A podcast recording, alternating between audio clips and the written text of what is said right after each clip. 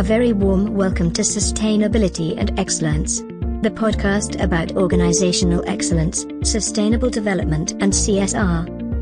And here is your host, Alexander Herzner. Thank you, Kim, for the very kind introduction.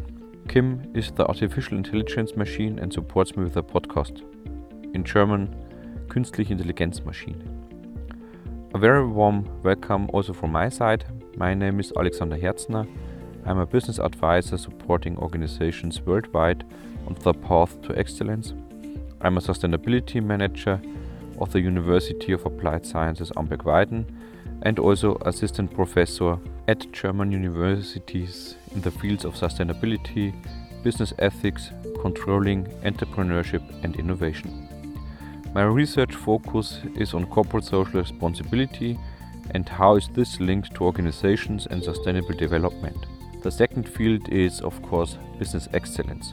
So, what are the criterions, the instruments, and tools you need to be successful in every field? I will share all the experiences in the podcast with you, and I hope you will enjoy. Be excellent and sustainable. See you in the episodes. Thank you for listening the podcast. We hope you enjoy the episode. Find out more in the lectures, seminars or my other channels. Visit visionpluschange.com. Stay excellent and be sustainable.